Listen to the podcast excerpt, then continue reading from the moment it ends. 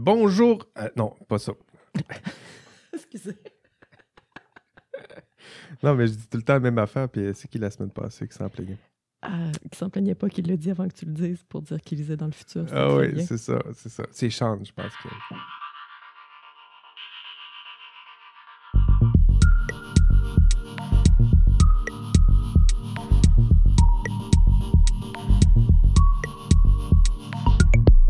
What's up? Les étudiants, étudiantes, comment allez-vous? Euh, semaine, euh, semaine 7, semaine de, lecture et semaine de relâche.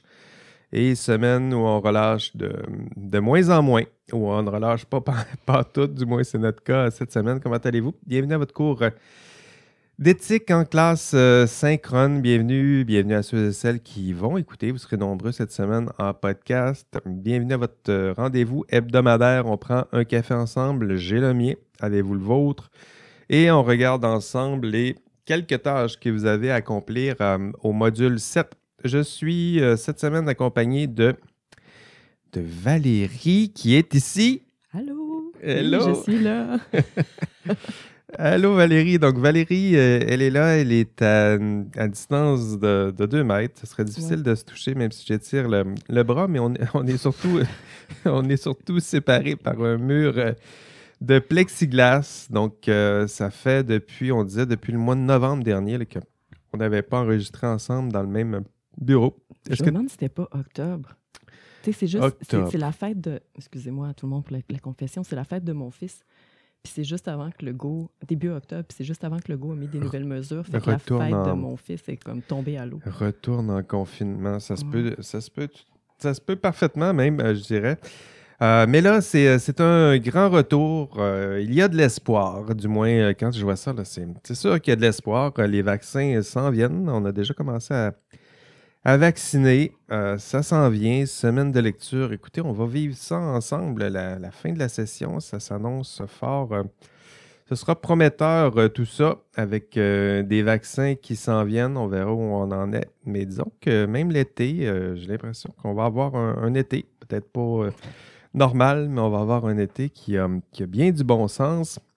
Merci d'être là pendant la semaine de lecture. Euh, je sais qu'il y en a plusieurs qui, euh, ben, qui ont des plans pendant la semaine de lecture. Puis euh, il y en a plusieurs qui hésitaient. Je pense à Émilie qui m'écrivait la semaine dernière pour savoir est-ce qu'on va avoir un cours pendant la, la semaine de lecture? Ben, la réponse, la réponse, vous l'entendez, là, c'est un- c'est un oui performatif. là. On est, on est là ensemble. Donc, oui, il y a rencontre cette semaine. Euh, je rappelle, ces rencontres-là sont toujours euh, optionnelles. hein. Vous êtes libre dans le cours. Il n'y en a pas de contraintes. Euh, comme l'ensemble d'ailleurs des, tâches dans ce cours, c'est-à-dire qu'il y a des contraintes, mais il n'y a pas de contraintes euh, d'horaire fixe. Il y a des attentes, il y a un rythme qui est attendu, mais en même temps, vous êtes tout à fait libre de prendre une semaine de, relâche ou non, et ça, n'importe quand dans, dans la session. J'en conviens, c'est une session qui a été écourtée, qui est intense. Euh, donc, ça a été une session qui a été raccourcie d'une semaine. Euh, Rappelez-vous, au début de la session, là, pour des raisons de, de COVID et de retour là, du temps des fêtes, euh, je, ne pense pas que c'est une bonne idée de raccourcir une session qui est déjà très chargée. Pour vous, j'en conviens. Mais cette session, cette semaine, cette session écourtée nous a été imposée, à vous et à moi d'ailleurs. Et euh, il était plus prudent cette semaine, euh, pour vous et moi d'ailleurs, de travailler un peu encore, euh, au moins une fois cette semaine sur ce cours. C'est mon rythme aussi, hein. donc m'assurer qu'au moins une fois par semaine, une après-midi par semaine, je consacre tout mon temps à vous, à mes étudiants, à vous parler, à préparer les podcasts, à les diffuser, à répondre à vos questions. Je donne un tour de, de piste sur les, euh, forums. Donc, moi aussi, c'est mon rythme avec ce cours. Euh, Je vous rassure, aujourd'hui, je vais essayer de faire ça le plus, le plus rapidement possible. Et pour ça, ben, passons tout de suite à l'autre sujet.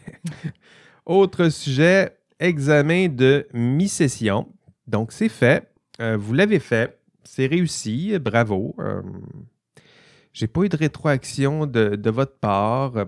Pas trop de mots de tête, j'espère. J'espère que la formule vous, a plu. Pas trop de problèmes techniques. En fait, j'en ai eu peut-être 7 ou 8 là, sur l'ensemble des étudiants. C'est très peu. Euh, pas toujours des problèmes techniques. Des fois, c'était des problèmes aussi personnels qui étaient liés à ça. On a réglé tous les problèmes.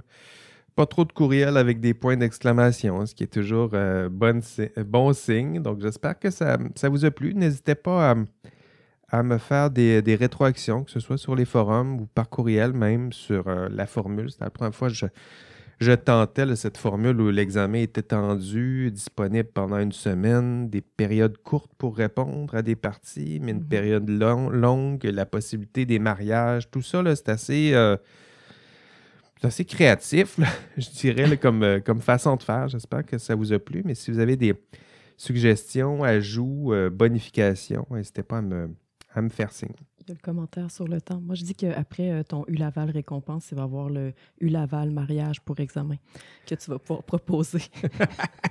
c'est vrai, bonne idée. Non, cette idée-là de, mariage, euh, j'avais déjà entendu parler de ça dans d'autres cours. Je trouve que c'était intéressant. Ça limite les problèmes de oh, je l'ai oublié, c'est le stress, puis le par cœur, puis on n'est pas seul. On peut le faire seul si on veut. On peut s'associer à une personne si on veut. Euh, donc, c'était, l'esprit. Euh, concernant la, la publication des, euh, de la correction, donc la correction, elle est en cours en ce moment.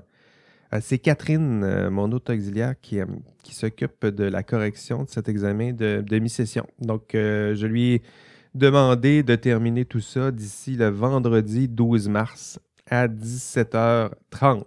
Donc, c'est des consignes, c'est pas, euh, pas des contraintes légales. Donc, euh, ça se peut qu'il y ait des retards. Si jamais il y avait des retards, c'est rarement, c'est rarement arrivé. En fait, c'est jamais arrivé avec Catherine. Euh, mais s'il y avait des, des retards, ben, je vais vous en avertir. Donc, pas de panique. Vous le saurez si jamais il y a des retards. Mais je dirais que d'ici vendredi 12 mars, donc c'est la semaine prochaine, 17h30, vous devriez avoir vos notes pour l'examen de mi-session. Quelques mots sur euh, la participation, la participation au forum. Participation euh, au forum, euh, j'ai publié cette semaine, vous l'avez vu, une note, une note provisoire concernant cette, cette évaluation particulière qu'est la participation au, au, forum. Ça devrait vous permettre en ce moment de voir où vous en êtes dans votre progression. Donc, typiquement, un, étudiant qui aurait contribué six fois, puis qui m'aurait fait des contributions euh, qui répondent à mes attentes, sans trop trop les dépasser, il aurait en ce moment une note de 7 sur 15. Donc, si pour vous, votre note est légèrement inférieure à ça, il euh, faudra probablement accroître le rythme ou rattraper un peu le, le, train, là, donc euh, mes 7 sur 15, je dirais que c'est la note attendue euh, en ce moment. Puis si vous dépassez 7 sur 15, bien, vous avez un peu d'avance, vous avez compris peut-être un peu, un peu, vous avez mieux réussi, je dirais pour l'instant, vos quelques contributions. Et ben, votre note est aussi, la, je dirais qu'à moins d'erreurs graves comme un plagiat ou une faute très grave, là, vous pouvez considérer la note qui est déjà affichée comme la note minimale, euh, promise et garantie. Et euh, le reste, vos prochaines contributions, ça permettra d'accroître votre note. C'était mes forums de euh, discussion. Je vous rappelle que je, je m'attends à ce que vous participiez au moins 10 fois. Donc, vos 10 meilleures contributions seront lues et évaluées. En fait, je lis tout.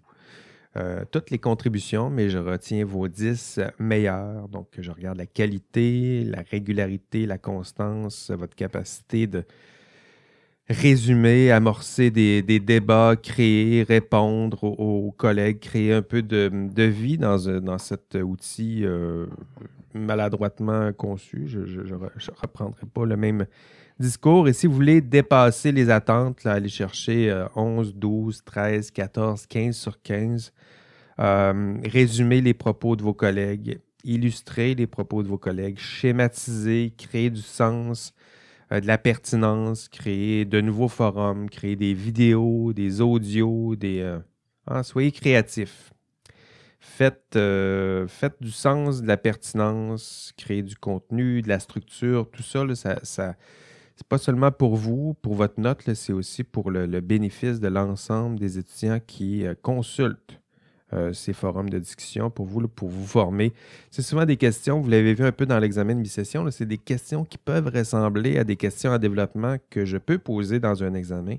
Donc pour vous, c'est une façon de vous pratiquer, mais de vous pratiquer non seulement individuellement, mais en groupe, aller chercher qu'est-ce qui se dit de bon, qu'est-ce que les autres disent de bon, euh, puis tranquillement la peaufiner votre, euh, votre compréhension de certains sujets, vous pratiquez à écrire sur ces sujets. OK. Module 7. Aujourd'hui, on va parler de, plusieurs choses. Il y a plusieurs objectifs dans le module 7. Mais aujourd'hui, on va se concentrer sur euh, quelques réflexions un peu plus sérieuses. En fait, au module 7, vous êtes prêts à entamer vos quelques, quelques réflexions plus sérieuses, plus difficiles sur des thèmes et thèmes euh, profonds, euh, importants, parfois un peu plus euh, difficiles, du moins un peu plus philosophiques, très certainement. Alors, on va voir aujourd'hui la responsabilité. Donc, qu'est-ce que ça veut dire? Quel est le sens qui se cache derrière ce, riche euh, terme? Et euh, le jugement. Donc, qu'est-ce que le jugement? Qu'est-ce que ça veut dire? Euh, Quelqu'un qui a du jugement, qui manque du jugement, qu'est-ce que le jugement professionnel? Quel sens on peut donner à ce terme? Commençons par responsabilité. Donc, qu'est-ce que ça veut dire être responsable? Hein, c'est le genre de... On l'entend tous les jours, là. Tu es, un garçon responsable, tu es une fille responsable, sois responsable, prends tes responsabilités. Um, ah, c'est le genre de terme qu'on on connaît euh, jusqu'à temps qu'on nous pose la question, pour reprendre euh, Saint-Augustin qui disait le, temps, le temps, je, sais ce que c'est, jusqu'à temps qu'on me pose la question. On pourrait dire la même chose avec la responsabilité. Euh, la responsabilité, je sais, je sais ce que c'est, euh, mais jusqu'à temps que le prof me pose la question, qu'est-ce que ça veut dire être responsable? Ah, on l'entend partout, mais êtes-vous capable de le définir? On va le faire ensemble. Euh, pour réfléchir à ce, ben, terme qu'est la responsabilité, partons, de, partons ensemble de cette citation bien connue euh, de ce philosophe euh, à sa manière qui était l'oncle Ben Parker. Peut-être l'avez-vous vu ou entendu dans les, les aventures de ce très cher Spider-Man. Un grand pouvoir engendre de grandes responsabilités, disait ce cher oncle Ben, qui a éventuellement donné son nom à une marque de riz. Non, c'est pas vrai. Pas, ce, ce, ce bout-là n'est pas vrai. With great power comes great responsibility. Donc, euh, Ben Parker, la responsabilité, comment tout ça est incarné lorsqu'on regarde les héros, les super-héros. D'ailleurs, euh, concernant les, euh, les super-héros, tiens, euh, je me permets de vous, vous, remercier et de vous féliciter pour vos contributions sur, je pense que au module 6 où on vous parle des, les valeurs de vos super-héros. Hein, pour aborder la question des valeurs, d'ailleurs, c'est Valérie hein, qui m'avait proposé ce, cette question-là à poser sur les forums pour aborder la question des valeurs. Pourquoi on ne leur demande pas d'identifier les valeurs promues, défendues, incarnées par leurs euh, héros et super-héros? Euh, c'est beau de voir ça. Je, vous irez lire, mais je ne sais pas si vous avez remarqué, mais vous ferez l'exercice, mais ça, ça en dit beaucoup, pas autant sur les super-héros que sur vous, je dirais. Hein? C'est-à-dire que euh, si vous avez un psy, vous montrerez ça à votre psy. C'est-à-dire que ça en révèle beaucoup sur ce que vous êtes, ce que vous trouvez important, sur vos valeurs. Si vous avez décidé de faire ce choix, ça en dit beaucoup sur, vous. Puis je dirais que ça en dit aussi beaucoup sur vous, mais votre, groupe, hein, votre, votre génération, euh, les millennials en sciences et génie, c'est vraiment intéressant de voir ça. Qu'est-ce qui vous stimule? Qu'est-ce qui donne sens pour vous? Euh, qu'est-ce que, quelles sont vos, vos, valeurs? Quelles sont, on pourrait interpréter à partir de ça, les, les, valeurs de votre génération, les valeurs de votre future profession, même, je dirais, celle qui va vous représenter dans quelques années. C'est ça, c'est pas tous des millénials, je m'excuse, c'est aussi des Gen Z. Là. Ah, désolé, nous là. qui sommes vieux. Désolé. Désolé, là. Il y, a une, il y a une petite parcellarisation là, des, des générations. Il faut être, faut être un peu plus euh, précis. Donc, oui, euh, peut-être.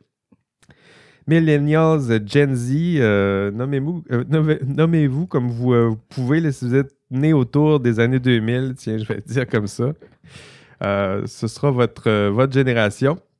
Je vous parlais de quoi? Je vous parlais de, de Peter Parker et de son oncle qui nous parlait de, de la responsabilité hein, avec la phrase Un grand pouvoir engendre de grandes responsabilités. Et il ajoute, ben, ici dans le film en question, c'est ce dont j'ai hérité, c'est ma destinée. Hein, euh, intéressant, le terme responsabilité, soit responsable, je dirais que quand on regarde vos ordres professionnels, là aussi, on vous dit, euh, parmi vos valeurs, il y a la responsabilité et on pourrait dire, comme l'oncle Ben, soyez responsable. Hein, pour, euh, pour Peter Parker, Spider-Man, cette question-là va l'obséder ben, dans l'ensemble de ses aventures. Qu'est-ce qu'être responsable?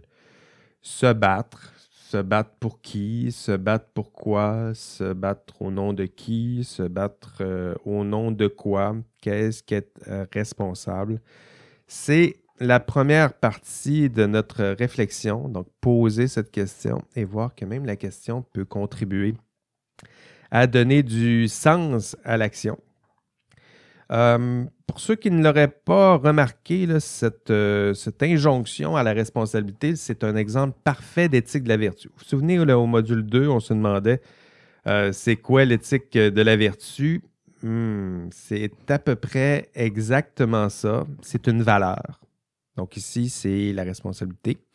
Une valeur qui guide l'action, qui guide nos décisions, qui donnerait du sens même aux décisions, qui inspire certaines d'entre elles et qui, malheureusement, c'est le propre de l'éthique de la vertu, euh, ne donne pas beaucoup de guides très clairs. hein. Qu'est-ce qu'être responsable?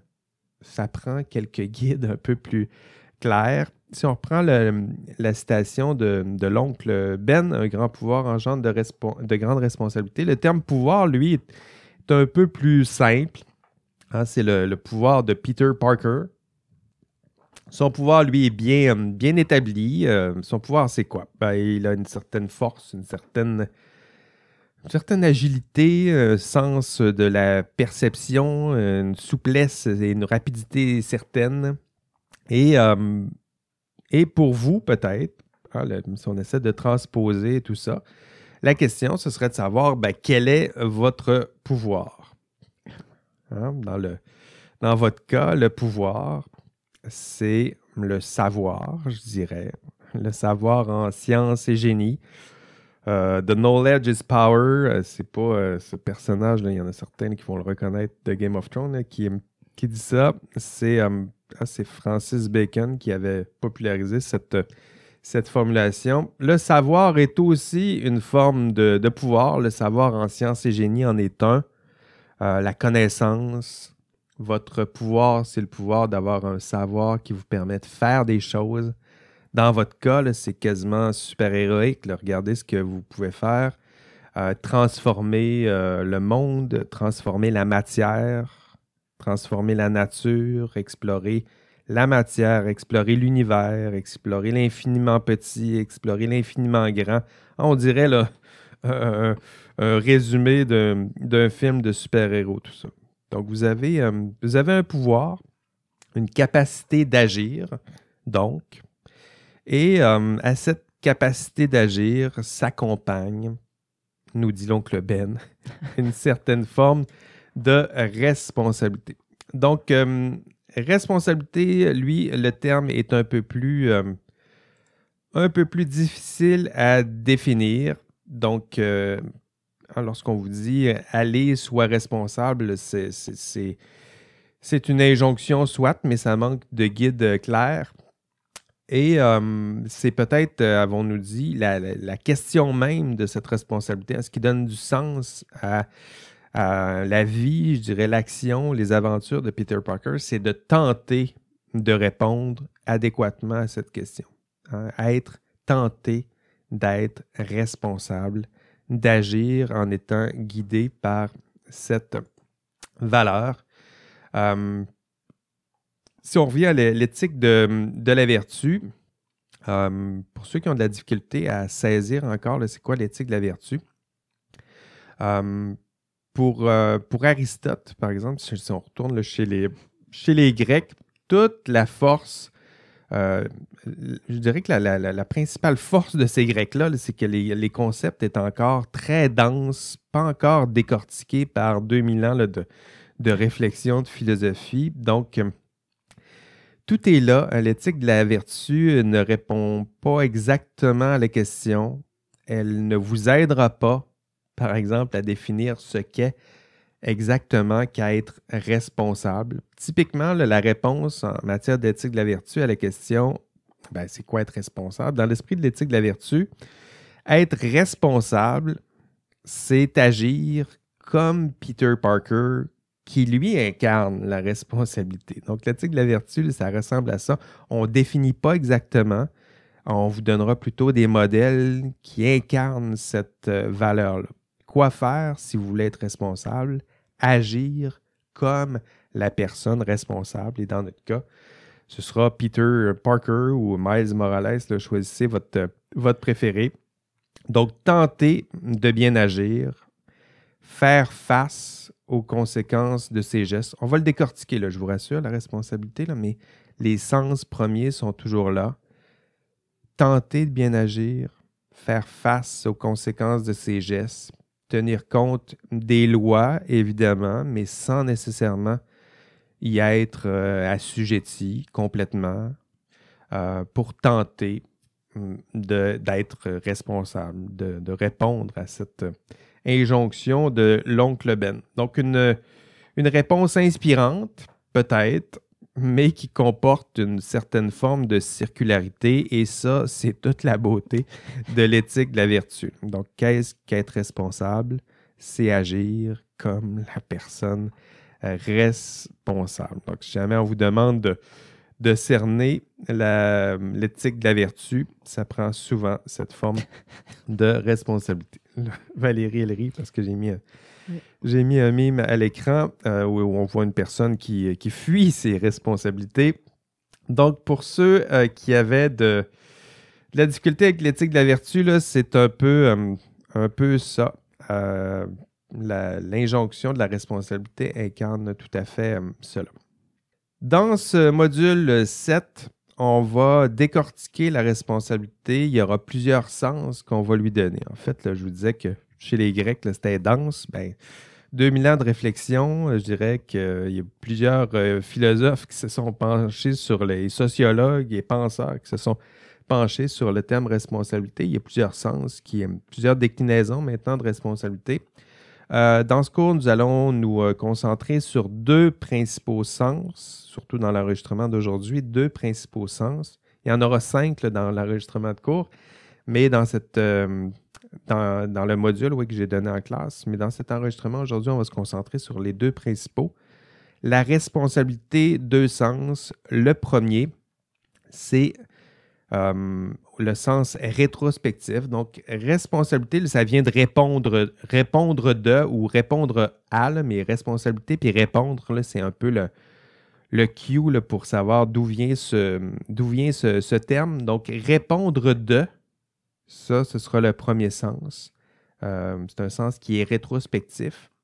Et répondre à, ce sera le deuxième sens de responsabilité. On va prendre le temps de les définir euh, un après l'autre. Rétrospective. Donc, la responsabilité rétrospective, c'est l'idée que nous sommes responsables au sens de imputable. Donc ça, c'est un synonyme que vous pouvez, lorsque vous voulez préciser votre pensée, être imputable, c'est être responsable d'une certaine manière. C'est quelqu'un qui répond des gestes, des gestes plutôt, et des décisions qui ont été prises. Hein. Lorsqu'on regarde dans notre rétroviseur, il y a des euh, décisions qui ont été prises et être responsable, c'est être responsable de ces décisions qui ont été prises.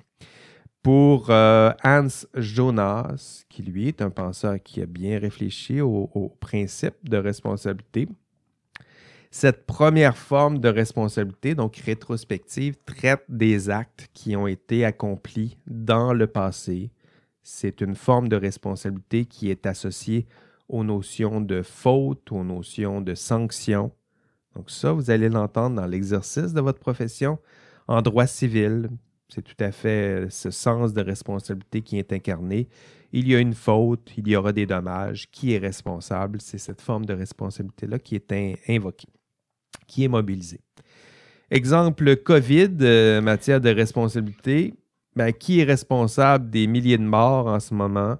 C'est ben, plusieurs choses. C'est notre ami COVID, entre autres, là, qui, qui est difficilement sanctionnable, euh, sinon avec un vaccin très efficace en deux doses.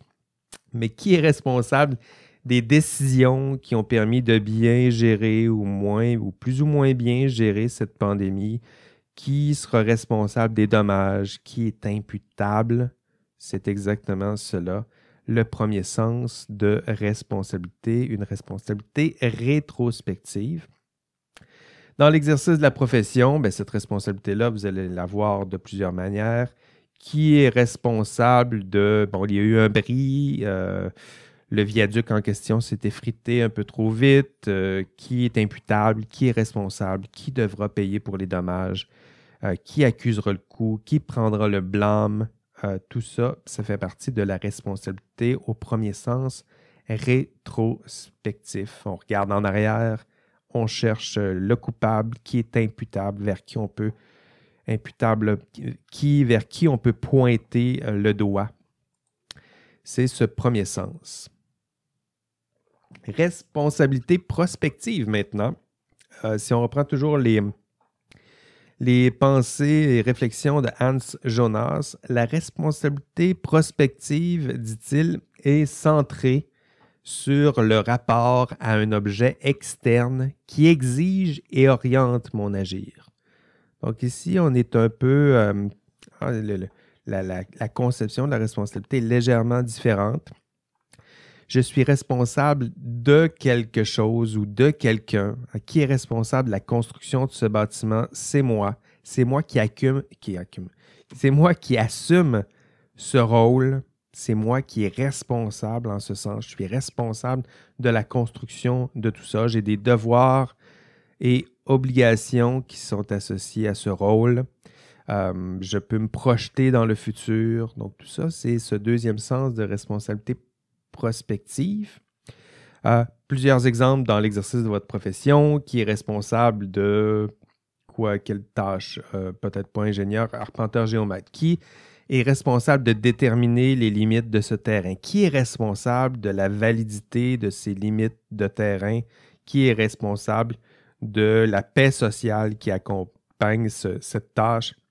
C'est moi, c'est mon rôle.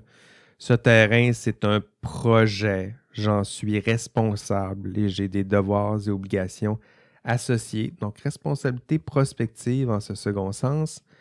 Exemple, euh, quel autre type d'exemple? Exemple plus personnel. Euh, j'ai un enfant, j'en suis, euh, la responsabilité parentale et s'inscrit dans ce, courant. j'en suis responsable. Hein. Comme Anne Jonas disait, il y a un objet qui oriente qui euh, exige une certaine forme d'agir. J'ai un enfant, j'en suis responsable, j'ai un rôle envers cet enfant, euh, j'ai des devoirs et obligations qui s'en accompagnent, j'en suis responsable et ça, c'est ce second sens de responsabilité. Mais est-ce que je peux t'arrêter deux secondes? Parce que moi, je suis comme fascinée en lisant ça. En fait, quand c'est écrit qui exige et qui oriente, en fait, le qui exige, tu le dis d'une façon rapide, mais en fait, c'est qu'il y a une impossibilité de pouvoir être neutre s'il y a cet objet-là qui appelle ça, qui exige et oriente l'action, donc ça exige une action parallèlement. Qu'est-ce que tu veux dire?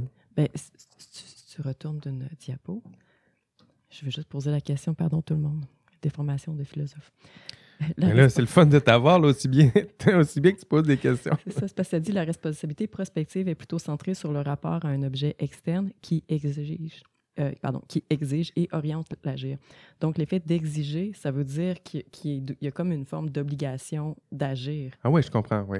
Qui est sous-entendu, mais ça veut dire que si vous avez une responsabilité, donc, mettons, si tu as un enfant, c'est exigé par l'enfant, si on le considère comme un objet externe, bien sûr, qui exige en fait qu'on en prenne soin ou qu'on ait cette responsabilité-là. Mais c'est intéressant parce que dans la mesure où, si on sent responsable, donc on ne peut pas être neutre. Tout à fait, tout à fait. C'est ce deuxième sens, là, il n'y a pas de neutralité possible. Ne serait-ce que la présence de cet enfant, il y a des devoirs et obligations. Il, il, euh, il, vient de se pointer le nez et déjà vous avez des obligations. Vous ne pouvez pas rester neutre, sinon être neutre et, refuser vos devoirs et obligations face à cet enfant, ce serait déjà une décision. Donc, même chose pour euh, l'exercice de la profession. Vous avez un rôle et si vous refusez d'exercer ce rôle, c'est aussi une certaine forme de prise de décision euh, morale. Il y aura des conséquences qui sont liées à tout ça. Euh, dans votre cas, c'est la protection du public, c'est la paix sociale. Donc, tout à fait, c'est ce second sens qui exige l'agir. Merci de, merci de la question, Valérie. Ben oui, je suis dans ma bulle, je suis habitué d'être tout seul avec mon PC, puis tout à coup, hein, ça, sert, ça sert, euh, donc, euh, voilà, responsabilité en ce second sens. Euh, au module 7, vous allez le voir, on en voit différents sens de responsabilité. Il y a une dimension plus légale aussi qui sera abordée dans l'enregistrement de cours, vous irez voir. responsabilité civile, responsabilité criminelle. Vous voyez, c'est des, responsabilités qui s'inscrivent davantage dans le sens, le premier, le rétrospectif, donc, euh, vous irez voir à quoi ça, ressemble. Euh, je voulais surtout me pencher avec vous sur la dimension plus philosophique, prendre le temps d'aborder, c'est de réfléchir sur ces deux, deux sens. mais dans les, dans les objectifs du module 7, on vous demande, premier objectif, être capable d'expliquer quels sont les trois principaux régimes de, de responsabilité rétrospective, ben, c'est justement cette responsabilité criminelle, civile et disciplinaire. Dans votre cas, votre responsabilité est souvent engagée de plusieurs manières et parfois être responsable euh, rétrospectivement, qui peut prendre le blanc mais le mérite. Euh, pour vous autres, ça, euh, c'est pas seulement envers votre profession. Là, il y a, la responsabilité criminelle est parfois engagée. Hein, une responsabilité euh, lorsque vous avez des décisions qui peuvent compromettre la santé, la sécurité du public, mais ben, votre responsabilité criminelle est engagée. S'il y a mort euh, d'homme, par exemple, ou s'il y a des blessures. donc, ça, c'est responsabilité criminelle. Responsabilité civile, j'en ai parlé un peu. S'il y a des dommages, si des dommages peuvent résulter de votre, euh, de votre prise de décision. Si vous avez commis des fautes qui se traduisent en dommages, si vous, vous avez privé d'un gain une personne parce que vous avez pris une mauvaise décision, bien, votre responsabilité civile peut être engagée. Responsabilité disciplinaire, celle qui est liée à vos, vos faits et gestes envers votre, euh, votre profession. Donc euh, voilà, responsabilité rétrospective. Deuxième objectif de ce module 7, expliquer quelles sont les responsabilités prospectives d'un professionnel. Donc, quel est son rôle moral? Quel est, euh, quels sont ses devoirs et obligations? Où peut-on retrouver ses devoirs et obligations? Euh, qui les définit? Qu'est-ce qui entrave? Qui dicte ce qu'est ce rôle? Et qui entrave peut-être l'exercice de ce rôle? Ça fait partie du deuxième objectif. Et si vous êtes à l'aise avec ces, quelques définitions, sens de la responsabilité, donc rétrospectif et prospectif, euh, si vous êtes à l'aise avec ces quelques définitions, sens de la responsabilité, ben vous avez atteint les deux premiers objectifs de ce module. Il vous resterait à atteindre euh, le troisième objectif de ce module qui est de définir le jugement professionnel d'en expliquer l'importance dans l'exercice de euh, cette profession. Et le jugement, ben, on y arrive et on se lance dès maintenant. Est-ce que je peux t'arrêter encore? Bien sûr. Avant qu'on se rende au jugement, vu que je suis en présentiel. Euh, sur cette idée-là de responsabilité, parce que vu qu'il y a une circularité dans l'éthique de la vertu, est-ce qu'on pourrait dire, parce que c'est avec de grands pouvoirs viennent de grandes responsabilités, mais la circularité impliquerait qu'avec de grandes responsabilités viennent de grands pouvoirs? Parce que plus on est responsable, plus on a des possibilités d'action, plus on a de l'agir orienté, plus il y a quelque chose qui se passe, plus donc on est imputable. Donc, plus on a de pouvoir aussi parallèlement parce que plus nos actions sont impliquées. Oui, oui je pense qu'on pourrait le, formuler de façon circulaire comme ça. Du moins, ça serait tout à fait dans l'esprit de l'éthique de la vertu de le placer de façon circulaire. Donc, le pouvoir contribue à la responsabilité. La responsabilité, elle contribue à donner une autre forme de, pouvoir. Puis il y aurait comme ça peut-être ce qui donne le, tournis à ceux et celles qui, euh, qui, sont expérimentés, entre autres dans l'exercice de la profession, d'être de plus en plus euh, responsables, d'acquérir de plus en plus de pouvoir en cette. Euh, donc oui, je pense qu'il y aurait tout à fait le, cette, cette forme de circularité, euh, ce cercle vertueux qui, ne cesse de, de tourner. Euh, tout à fait. Ben, c'est parce que comme tu parles de risque, excusez, hein, je continue aujourd'hui. Comme tu parles de risque, plus on a de responsabilités, plus on a de pouvoir, plus il y a de risques.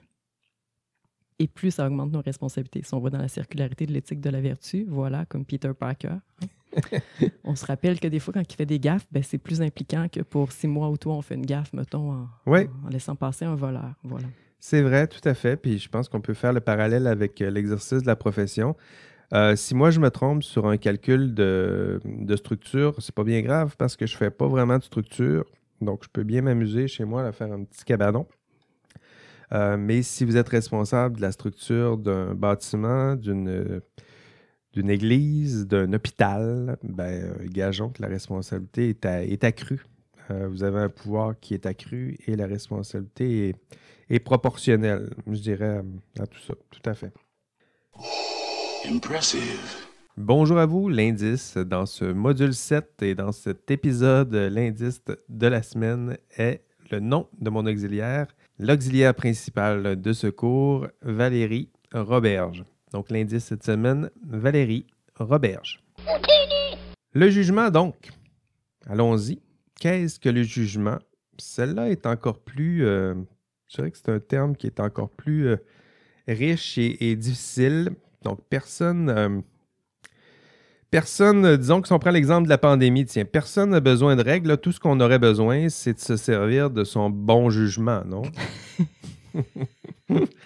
Allez-y, les, conseils, les consignes sont complexes, euh, changent souvent, sont parfois contradictoires, sont souvent challengés par des cas d'exception, mais allez-y. Servez-vous de votre jugement.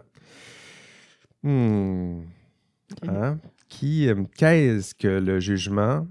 Qu'est-ce qu'un bon jugement? Qui en est suffisamment doté? Qui en manque? Donc, pour ça, d'abord, essayer de définir ce qu'est le jugement. Euh, en philo, le jugement, euh, si on prend Aristote, tiens, pour le reprendre, ça a été repris par Kant aussi. Euh, le jugement, c'est l'acte de, attention, c'est l'acte de prédiquer une chose. Associer à cette chose un prédicat, un attribut, une qualité. Avez-vous compris? prédiquer une chose. Dans le fond, prédiquer une chose, c'est dire qu'une chose X est et là, on se prépare à prédiquer. C'est le verbe être. On se prépare à dire quelque chose sur cette chose.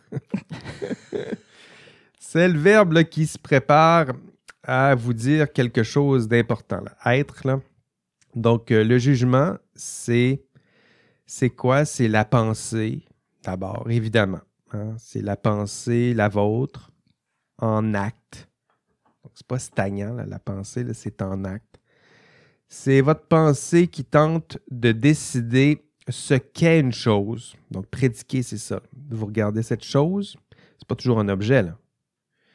Vous regardez, vous réfléchissez et vous tentez de dire ce qu'est cette chose et vous allez vous prononcer sur cette chose en déterminant, en décidant si cette chose, elle est belle, elle est juste, elle est vraie, elle est bien. Et si vous essayez de décider si cette chose, elle est bien, elle est juste, elle est vraie, elle est bien, vous êtes en train d'exercer un jugement. exemple de jugement, ça s'impose. le chat est beau. Ah, le chat est beau. J'ai deux chats. Le chat est beau. Le chat est beau, c'est un jugement parce que euh, la pensée, la mienne, est en acte et se prononce sur une chose, ben, au sens large, c'est ce chat. Je me prononce sur cette chose et je dis qu'elle est belle, donc je me prononce sur le beau. Ça présume déjà, vous le voyez, une préconception de ce qu'est le beau. Ça, c'est intéressant aussi dans, dans le jugement. Il y a des préconceptions qui sont là. Autre exemple de jugement, cette étude scientifique est vraie. Voilà. Ça, c'est un jugement. C'est la pensée, la vôtre, la nôtre, qui se prononce sur cette chose. Quelle est cette chose? C'est l'étude scientifique. Et la, pensée se prononce sur cette chose en disant elle est vraie. Donc, c'est un, un- c'est la vérité qui est invoquée. Et ça, vous l'aurez remarqué, ça, euh, ça implique une préconception de ce qu'est la vérité. Lorsque je dis c'est vrai, c'est faux, hein, j'ai une préconception en tête. On, vous demande rarement de définir ce qu'est la vérité, mais si vous êtes capable de dire c'est vrai, c'est parce que vous avez cette préconception. Autre exemple, cette décision de la santé publique qui concerne la réouverture des restaurants est injuste. Voilà. Ça, c'est un jugement. C'est un jugement parce que c'est ma pensée qui est en acte, qui se prononce sur cette chose. Cette chose ici, c'est la dernière décision de la santé publique. Et que la pensée se prononce par rapport au juste. Je dis, elle est injuste, cette décision. Cette chose, elle est injuste, ce qui présume une préconception de la justice.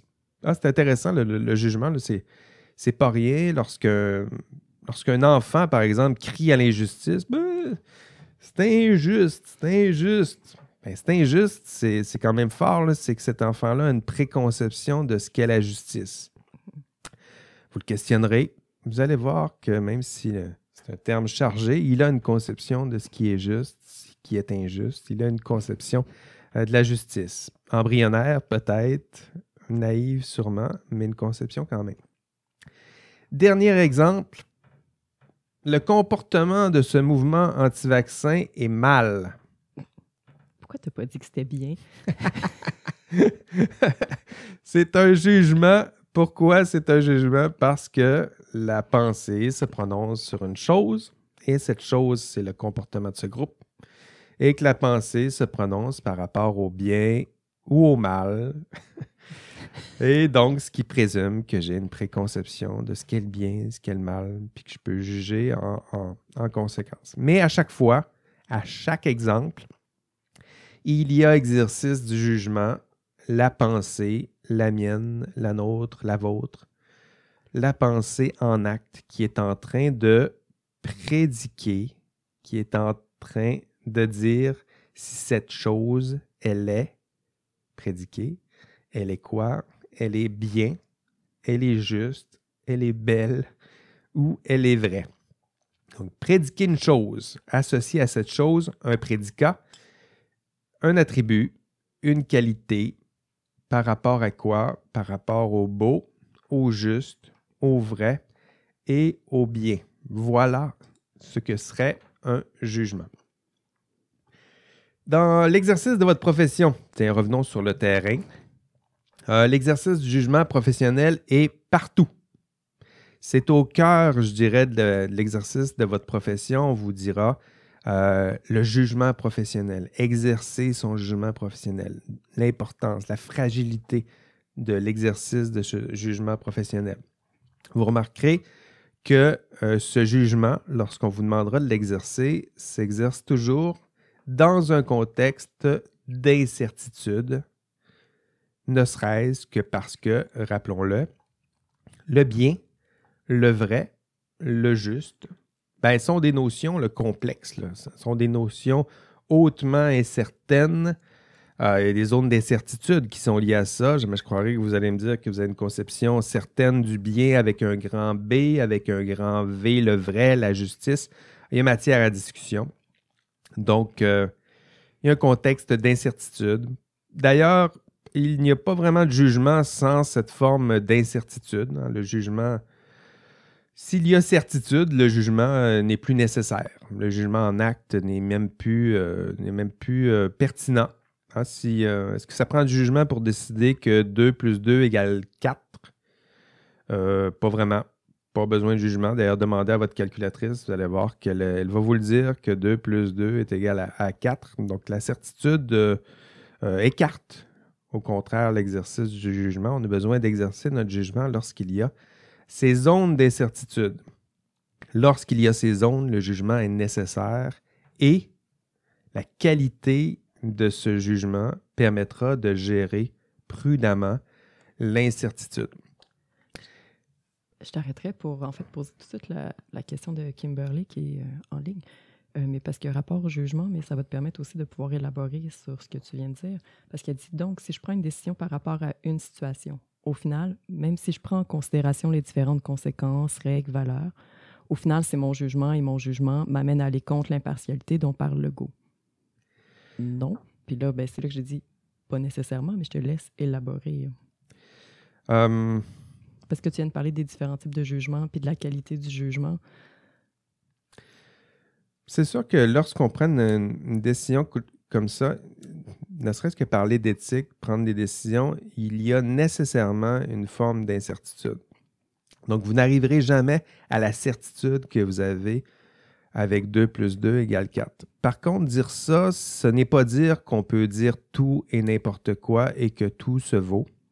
Hein, lorsqu'on exerce ce jugement, au contraire, un jugement prudent, ben, ça tient compte de plusieurs choses. On le voit avec la grille de Legault. Ben, le jugement prudent, il s'inspire des conséquences positives, négatives sur l'ensemble des parties prenantes. Il tient compte des lois, des règles. Il va tenter des, lois, des règles les plus pertinentes des plus euh, fortes, euh, des plus pertinentes, oui. Puis tenter de saisir en plus dans l'exercice de jugement, prendre un cas concret, spécifique, et tenter de voir comment ces règles et ces conséquences, le calcul de ces conséquences et ces règles, comment j'en tiens compte dans ce cas précis concret. Donc, c'est ça qui se passe avec l'exercice du jugement. C'est pas pas parce qu'on dit incertitude qu'on peut juger. C'est pas seulement une certaine. Euh, c'est pas seulement de la subjectivité. Ce serait. Ce serait. Ce serait, euh, ce serait un, raccourci qui serait un peu paresseux de, dire ça. Au contraire, l'exercice du jugement, c'est difficile. L'exercice prudent du jugement, c'est encore plus difficile. Il y a des zones d'incertitude. Et le but, c'est de prendre la meilleure décision possible dans ce contexte euh, d'incertitude et non pas conclure que parce qu'il y a incertitude nécessairement, euh, on peut prendre à peu près euh, n'importe quelle décision. Il, s'agira d'assumer les risques qu'on a pris. Non, ce n'est pas exactement ça. Il y a des nuances à, faire. Donc, tenir compte du contexte et ne pas seulement tenir compte du contexte, traiter au cas par cas, mais ne pas seulement traiter au cas par cas prendre tout ça, les lois, les règles, les conséquences positives, négatives, et voir comment tout ça s'applique à un cas concret. Donc ça, c'est plutôt, on est plutôt dans cette forme d'exercice du, jugement. Donc j'espère que je réponds à... Oui, puis j'ajouterais avec toi aussi que comme le go va vous demander d'avoir un jugement impartial, bien, vous devez travailler votre jugement pour qu'il s'approche le plus possible d'une forme d'impartialité considérant qu'il peut toujours rester un peu de partialité ici, là, dans l'incertitude, justement, et dans euh, des fois notre incapacité est tout à fait impartiale, mais vous allez tendre vers l'impartialité. Donc, c'est ça. C'est aller chercher. C'est sûr que c'est une pensée qui, qui, juge. Donc, il y a une certaine forme de subjectivité. Euh, le go vous ajoute à cette subjectivité-là une forme d'inter-subjectivité. Donc, vous demandez d'en discuter avec quelques personnes. Donc, il y a une espèce d'éthique de la discussion. Mais en discuter avec quelques personnes, c'est aussi en discuter avec la loi, les règles. Donc, il y a une certaine forme de dialogue avec ceux et celles qui ont conçu ces lois et ces règles et qui se, disaient que ces règles étaient généralement bonnes. Donc, il y a une certaine forme d'intersubjectivité ici. Mais c'est sûr que vous n'arriverez jamais à une certaine forme de à une décision objective et froide, coupée, euh, comme on voit en mathématiques, ben, si on a ce genre de certitude en mathématiques, c'est justement parce que les mathématiques sont coupées de la réalité. Ils, sont, euh, ils, existent uniquement dans la tête du, mathématicien. Si on reprend l'exemple géométrique, moi, c'est comme ça qu'on m'enseignait la géométrie. Le cercle parfait n'existe à nulle part, sauf dans l'esprit de celui qui le conçoit. Vous pouvez voir toutes sortes de vrais cercles qui, qui s'en ressemblent, mais le cercle parfait où, tous les points seraient idéalement équidistants d'un point nommé centre, ce cercle-là n'existe pas. C'est un concept qui est là dans notre tête pour nous permettre de comprendre la réalité, qui sont des cercles imparfaits comme ça. On va dire que c'est un cercle, mais il n'est pas tout à fait parfait. En ce moment, je montre le, dessus de mon, gobelet de café. C'est ça, moi, je peut-être pour dire, dans la même façon, le jugement impartial, parfait, existe aussi juste dans notre tête. Exact, Exactement, mais dans les réalités, euh, c'est ça, on fait face à cette complexité, à ces zones d'incertitude. L'exemple COVID, par exemple, le contexte de la, de la COVID est bourré d'incertitudes. Vous le voyez, là? surtout au début, c'est quoi ce virus, euh, comment il se propage, euh, quoi faire dans ce contexte? Il y avait plusieurs zones d'incertitude. Euh, le confinement, faut-il le rendre obligatoire? le masque, faut-il le rendre obligatoire? La vaccination, maintenant, faut-il la rendre obligatoire? Euh, qui va se faire vacciner en premier, en dernier? Euh, les tartelettes d'Aruda, est-ce qu'elles sont bonnes ou pas bonnes? On n'est plus certain, du moins, on n'est rien de plus incertain. On est dans ces zones-là.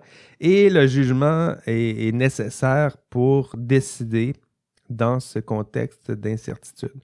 Et s'il y avait certitude en la matière, on n'aurait pas besoin d'exercice du jugement et ce ne serait pas possible de se tromper s'il y avait à ce point-là les, certitudes en la matière et qui devra exercer un jugement professionnel en zone d'incertitude? Ben, c'est vous. et oui, quoi faire, comment jongler avec ces zones d'incertitude? Euh, c'est vous. Dans l'exercice de votre profession, full d'incertitudes. Il y en a plein. Si vous pensez que votre, euh, l'exercice de votre profession est aussi clair et certain que les problèmes qu'on vous demande de résoudre dans vos, dans vos volumes euh, universitaires, on est loin de là. Euh, des études contradictoires, vous allez en voir. 36, euh, je sais pas, 30 études disent que oui, 12 études disent que non. Qu'est-ce qu'on fait? Quelles sont les études les plus pertinentes, les plus rigoureuses, les plus justes? On est dans ces zones d'incertitude-là et ça prend des personnes comme vous pour trancher, décider entre deux valeurs, par exemple. Il y a exercice du jugement, il y a des zones d'incertitude quoi choisir? Est-ce qu'on est plus transparent? Est-ce qu'on privilégie la sécurité? Je pense en informatique, par exemple. Euh, sécurité du public, euh, allégeance envers l'employeur, donc des valeurs qui sont là, qui sont importantes, mais il y a une zone d'incertitude et on doit trancher, exercer notre jugement. Euh, incertitude par rapport à, des concepts fondamentaux, la santé, la sécurité du public. Protéger le public, tiens, on vous demande ça. Mais il y a une zone d'incertitude, on vous demande de protéger le public. Oui, mais c'est qui le public? Quel public? Quel public? Celui qui est là en ce moment, euh, que je dois servir et desservir en ce moment, ou celui qui sera là dans une ou deux générations, tiens, si on prend les, les enjeux environnementaux, qui est le service? Qui dois-je servir en ce moment? Tout ce public, un public en particulier. Jugement jugement et rejugement. Euh, jugement de qualité professionnelle en plus, donc qui s'appuie quoi? Qui s'appuie sur la science, le savoir, les normes, la rigueur, les attentes du public les plus élevées. C'est dans ces zones euh, délicates et complexes que vous devrez exercer votre jugement. Et si vous comprenez euh, ce qu'est le jugement, vous comprenez aussi celui qui manque de jugement. Hein, donc, euh, le manque de jugement, c'est quoi? Ah, ici, à l'écran, on voit un, conspirationniste. que reproche-t-on exactement à ceux et celles que vous... Euh, ça, ça dérange un peu. Que reproche-t-on exactement à ceux et celles que vous voyez sur les réseaux sociaux, puis qui manquent de. que, vous direz qu'il manque de jugement, hein, qui, euh, qui voient des liens entre la 5G puis la COVID? Euh, c'est quoi le problème? Est-ce qu'il manque d'informations? Est-ce que. Ben, genre, je pense pas. Je pense qu'au contraire, ils ont des informations, ils en ont à la tonne. Est-ce que ces informations-là sont justes, sont vraies, sont pertinentes? Qui décide qu'une information est vraie, juste, de la valeur? Ah, ça prend du jugement pour juger euh, de tout ça. Curieusement, le signe peut-être le plus évident de manque de jugement, c'est justement peut-être d'accepter cette zone d'incertitude dans le savoir. Hein, le refus peut-être euh, de la complexité. Euh, qui est propre à la réalité euh, concrète. Hein, vous le savez, si vous avez fait des problèmes difficiles, des projets, construire des projets complexes, il y a des zones d'incertitude, il y en a la tonne, et le manque du jugement réduit des problèmes complexes à des bon, c'est pas compliqué, c'est que que ceci, c'est que cela. Euh, donc, quiconque a fait une, une vraie aventure scientifique ou explorer un, domaine du savoir, il sait qu'une certaine rigueur, euh, celui qui réfléchit à ce problème-là avec une certaine rigueur ne peut pas réduire les problèmes à des que ceci et que cela. la réalité complète est complexe plutôt et là plusieurs zones d'incertitude. Et celui qui manque de jugement, ben, c'est justement cette pensée qui peut-être, pour reprendre notre expression, cette pensée qui n'est plus en acte, la pensée qui se contente d'explications finies, simples, trop certaines justement à certains problèmes complexes. C'est la, pensée qui refuse d'accepter euh, la complexité, euh, les zones d'incertitude. Voilà. C'est tout. Euh, module 7, je voulais voir avec vous la responsabilité, le jugement, le manque de jugement, on l'a vu aussi. Euh, les objectifs du module 7, expliquer, être capable d'expliquer quels sont les principaux régimes de responsabilité. On a vu le concept de responsabilité, responsabilité rétrospective, prospective. Dans l'enregistrement de cours, vous allez avoir responsabilité criminelle, civile, disciplinaire.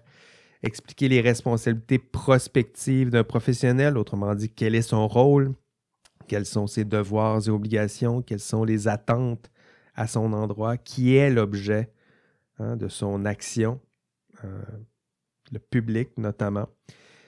Et enfin, définir le jugement, d'une part, le jugement professionnel, d'autre part, d'en expliquer la valeur au sein de l'exercice de votre profession. Encore une fois, jugement professionnel au cœur de l'exercice de votre profession. Et qu'est-ce que vous devez faire dans ce module 7? Ben, nous rejoindre en classe, euh, écouter ce podcast, euh, visionner l'enregistrement de cours. Regardez, euh, j'ai préparé un PowerPoint aussi sur responsabilité, jugement professionnel. Lire aussi le texte de Jean-Louis Baudouin sur la responsabilité civile contractuelle. Donc là, on est dans. C'est toujours les mêmes sens, la responsabilité rétrospective, civile, mais en plus contractuelle. Qu'est-ce que ça veut dire? Qui est imputable en, la matière lorsqu'il y a un contrat? Donc, pour vous, c'est très concret tout ça. On part de la philo, mais on est vraiment sauté sur le terrain maintenant. La responsabilité rétrospective contractuelle en matière de droit civil. Euh, vous irez lire ce, texte. Qu'est-ce qu'on veut dire par euh, le texte aborde entre autres euh, l'obligation dans, vos devoirs et responsabilités. Vous avez notamment devoirs et obligations, l'obligation de moyens et, dans votre cas, la médecine, c'est surtout l'obligation de moyens, mais il n'y a pas d'obligation de résultat.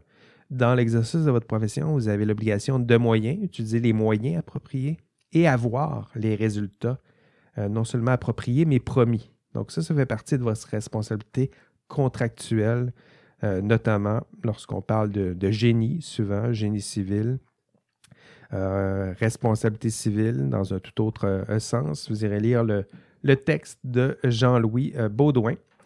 vous irez compléter le questionnaire. Vous irez lire aussi le rapport de Luc Bégin, Danny Rondeau, Nicole Marchand sur l'effondrement du viaduc de la Concorde. Eux ont réfléchi qu'est-ce que la responsabilité, qui sont les responsables. Hein, vous n'êtes pas sans savoir que ce viaduc s'est effondré il y a quelques années, plus de dix ans maintenant. Qui est responsable? Qu'est-ce que ça veut dire qu'être responsable? Pourquoi les professionnels ont-ils à ce point aujourd'hui, à ce jour, de la difficulté à se sentir responsables de structures aussi importantes alors que leur rôle social, c'est justement d'en prendre la responsabilité, le blâme, euh, le mérite, évidemment. Donc, vous irez lire ce, rapport. 7. Allez participer au forum. Et 8. Euh, continuez vos travaux. TP2, TP2, TP2. C'est ce, qui, euh, c'est ce qui vous attend dans les prochaines semaines. C'est tout. Excellente semaine. On ne lâche pas. C'est la semaine de relâche. Je sais en ce moment que c'est plus difficile. Je sais pour vous qu'il y a beaucoup à faire. Euh, certains ont même pris du retard en ce moment. Euh, on se lève les manches, on se relève les, euh, manches plutôt. Puis, puis on travaille. Si je peux vous aider d'une quelconque façon, que ce soit Valérie ou moi, n'hésitez pas à nous, nous faire signe, nous faire signe, nous faire signe, faire signe, nous faire signe, nous poser vos questions sur les forums, nous écrire directement par courriel, c'est toujours possible, ou nous notifier euh, dans vos euh, travaux, Teams, euh, etc. Et on prendra le, temps d'aller répondre à vos questions. Sinon, prenez soin de, vos proches, prenez, prenez soin de, de vous, grand soin de vous, et on se revoit mardi prochain. Allez, bye bye.